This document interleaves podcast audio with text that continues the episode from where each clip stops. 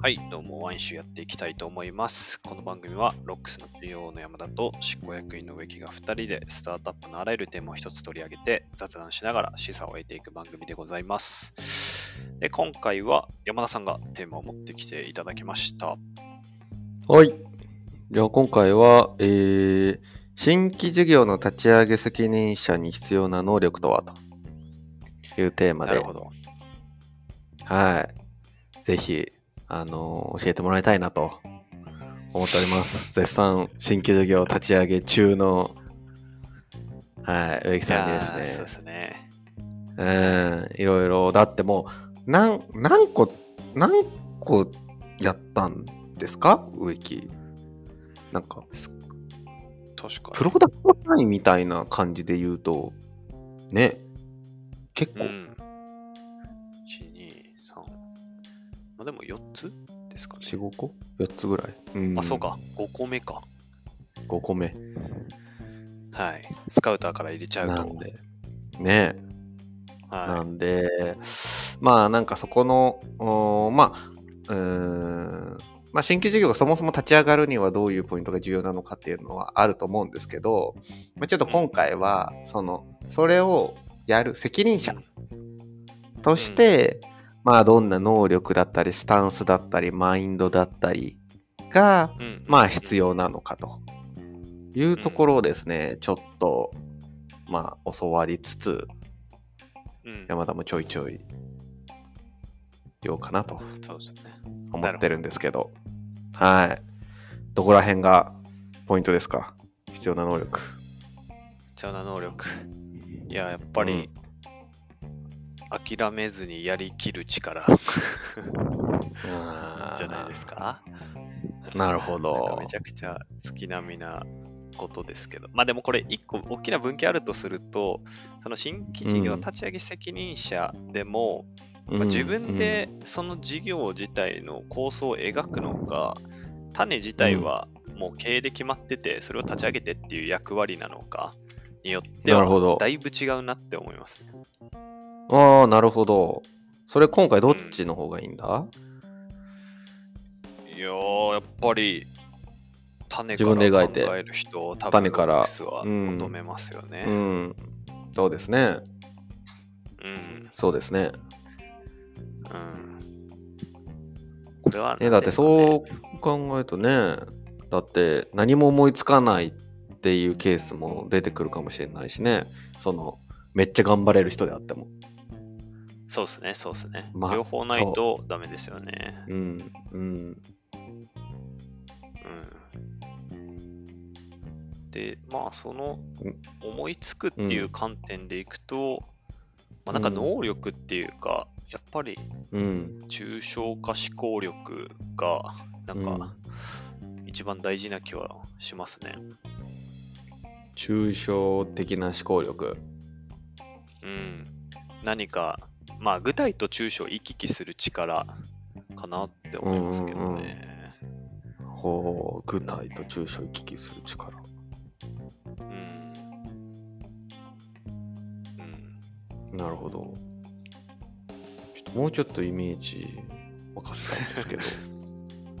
そうっすね。なんか基本的に種を生み出す作業って、まあ、うんあの、何かの産業でうまくいってる構造を、まあ、転用することであったりだとか、うんうんあとはその N1 のユーザーの深い課題から始まり、それをうん抽象化したときにどんなマーケットに、まあ、置きに行くのかというか、どんなマーケットとして捉えに行くのかっていう、まあ、大きい方もその2つなんだろうなって思ってるんですよね。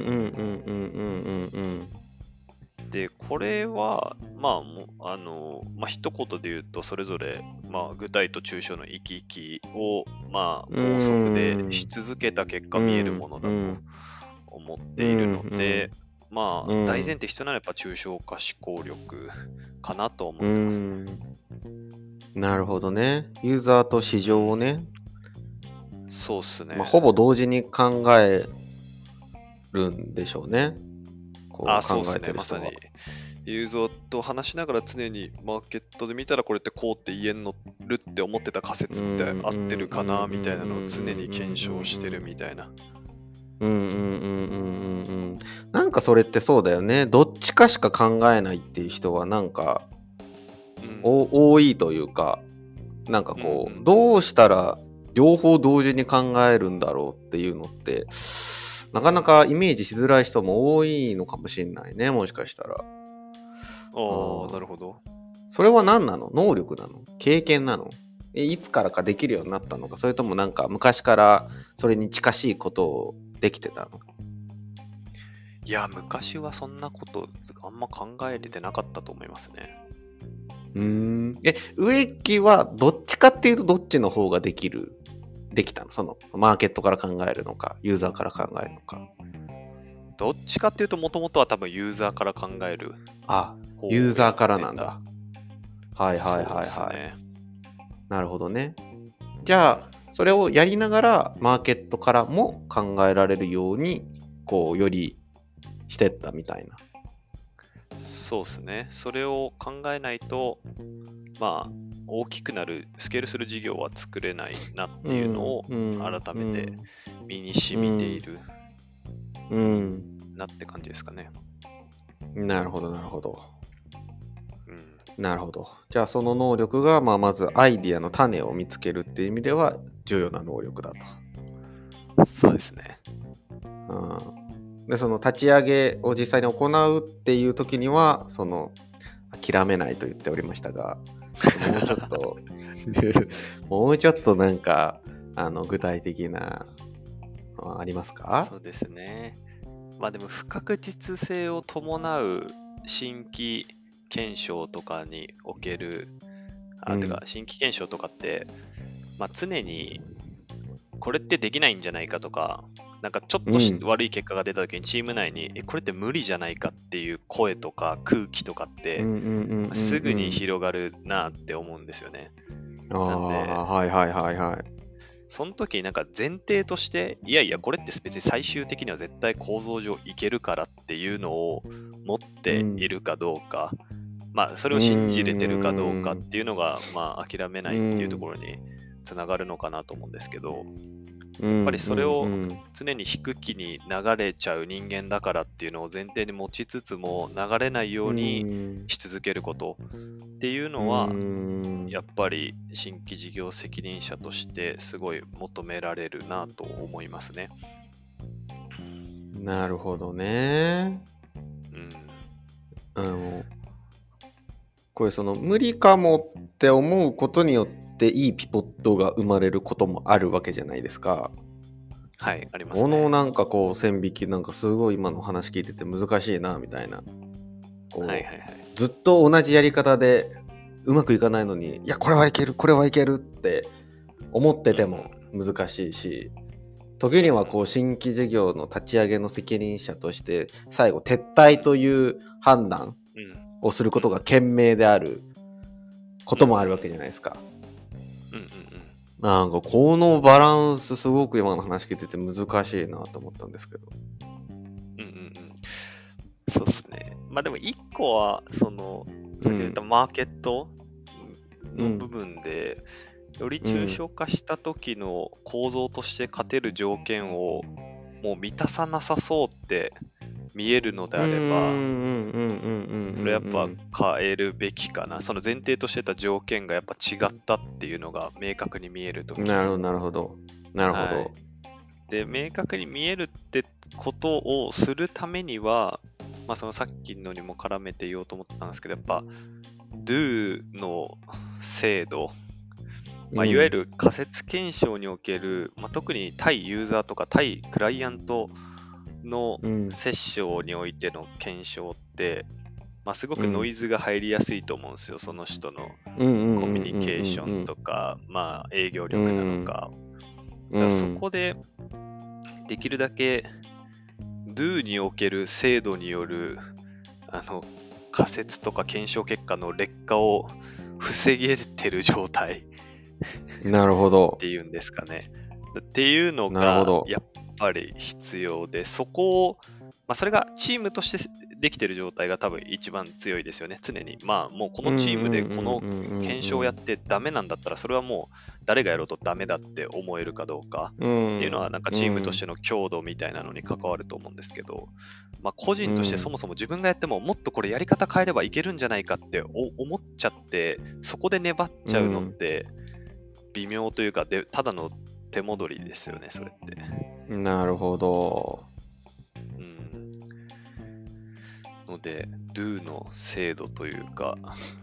do の精度ね。do の精度が高い人は、まあ、その新規事業に対して、まあ、正しいジャッジメントを早くできることにつながってると。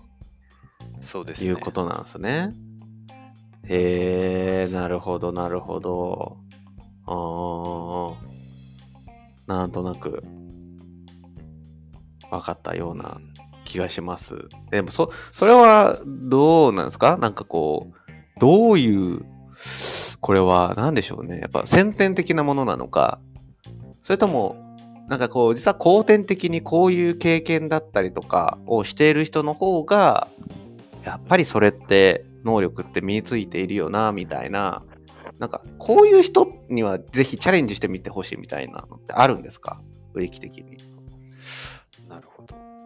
いやまあでも、あれかもしれないですね。その、何か、所与が固定された状態で成果を出すゲームで頑張り続けて成果出した経験がある人、なんかまあスポーツとかもまさにそうだし、まあ事業とかでも、まあ割と合理的に、いやいや、やっぱこれ、あの構造的に非合理な状態にあるから変えた方がいいっていうさっきのピポットの話もまさにそうなんですけどそういう選択を取れちゃう状況だと、うん、なんかその、うん、制約条件下で頑張って成果出すみたいな状況って起きづらいじゃないですか、うんうんうん、それはある意味賢いと思うし、はいはいはいはい。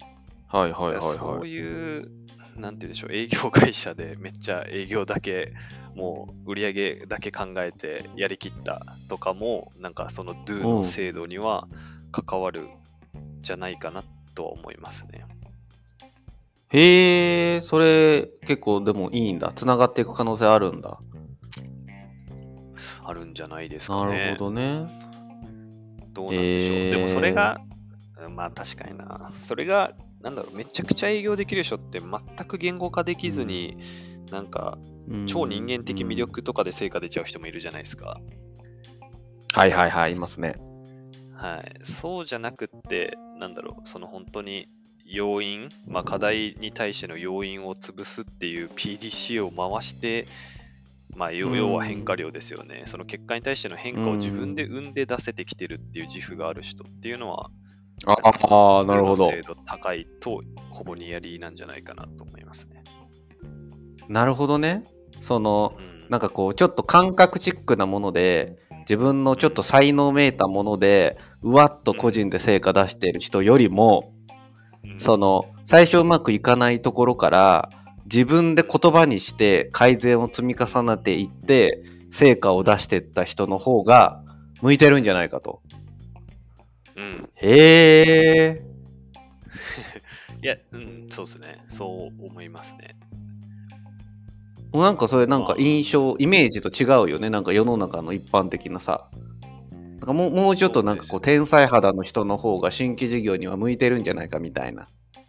うんうんうん。イメージがあるけど、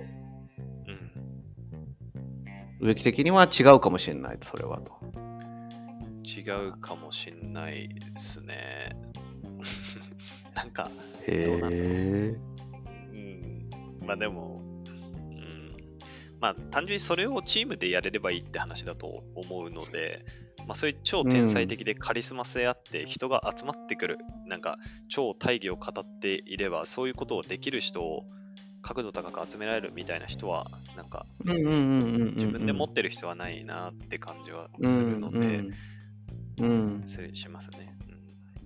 うん、なるほどな。じゃあそれをチームとして人を集めてできるようにするか、まあ、それがまずできない場合には、個人としてやっぱりそういう能力を持っているというのが、新規事業立ち上げには重要だとそうですね。で、最自分に持後はってた方が手戻りがしづらい。しづらいから、はいうん、早い可能性があるしてと。たら、んそうですね。いやいや、うんお前のやり方悪いんじゃね？ってどうしてもなっちゃうと思うので、信じれば信じるほど。うんうん。うん。って感じです、なるほど。なるほど。はいはい。で、最後は諦めるなと。諦めるなんですね。むずいっすね。でもこれはどのタイミングで諦めるかは。なるほど。うんうん。いや、でも、なんとなく、少し、こう、聞く前とは、違った印象の答えが返ってきて、もしかしたらこれ聞いて、ね、自分はもしかしたらチャレンジできるんじゃないかと。思った人もはい。いるかもしれないんで、はい、そういうぜひそういう人はね、ロックスでは、植木のもとでやってみてほしいですね。挑戦してほしいですね。そうですね。ぜひ一緒ご一緒させていただきたいですね。まあ、まさにうん採用も含めてやっていこうというところではあるので、うん。はい。ぜひ。はい。はい。ということで、あのー今回は新規事業責任者に求めることというテーマでお話ししました。で、ちょっと最後にあの1点、あの改めてお便りお便りが来まして、簡単にご紹介してもいいですか？おお、ぜひぜひ。はい。で、ちょっとですね、私のボンミスでですね、あのお便りフォームに権限設定がされてしまっておりまして、皆さんええアクセスできない状態にあったようで、なのでお便りが来なかったと。あの、なるほど DM でわざわざいただいて解除したので、皆さん今日から送れるので、ぜひお願いします。はい。はい。ということで、この送ってくださった方はですね、えあの読み読みます。えーはいえーっとですね、あ、まあいいか。まあ、スタートアップの方で、外資系とかに勤務されてらっしゃる方みたいですね。で、えー愚直に事故や会社の成長のためを考え実行しているお二人の番組の大ファンですということで最初は始まってます。はいで、ロックスさんは勤めていた会社のフェーズより少し前に進んでおり、すぐに実践できる学びや共感することが多くあり、社内に情報共有していたこともありました。コンテンツで個人的に印象に残っている回は 10, 10回のリズムの回、12回の議事録の回、41回の視座の上げ方です。めちゃめちゃ具体的。ね、めっちゃ具体的これ思い出せるぐらい聞いてくださってるってことですよ。はい。最近社員。員の方をゲストに呼んだり呼んだり、ワールドカップのイベントなどからの学びとかもすごく面白かったです。でどんな方なのかわからないので、いつか中島社長を呼んでほしいです。笑いって書いてますね。なるほど。ついに。確かにこれ、ついに呼びますか？僕らほぼ喋んなくなっちゃう気もしますけどね。リトル、一人で喋りリトル中島でね、有名ですからね、この回ではね。確かに確かに。ど。どんなやつだと。なるほど。はい。だから社会情勢とか書籍の学びとかからイシュー取り上げたりしてもいいんじゃないかと思いました。今年も楽しみにしておりますので、素敵なコンテンツを続けていただけると嬉しいですっていう素敵なお便りでした。ありがとうございます。ありがとう大変ございます。励みになります。ね、はい本当にこのまま続けてていいのだろうかとか思っても僕はいたんですが、あの、まあ、でもこの時間が個人的に好きなので続けさせていただきます。皆さんぜひこういうお便り、感想でも嬉しいですし、なんかこういうこと悩んでるんで、このテーマで話してほしいみたいなご要望とかも、あの、ネタ切れ感もあるので、ぜひお待ちしてますので、Google フォーム概要欄にあるので、よろしくお願いします。はい。はいということで、今回お便りいただいた方もありがとうございます。はい。ということで、今日は以上です。ありがとうございました。はい。ありがとうございました。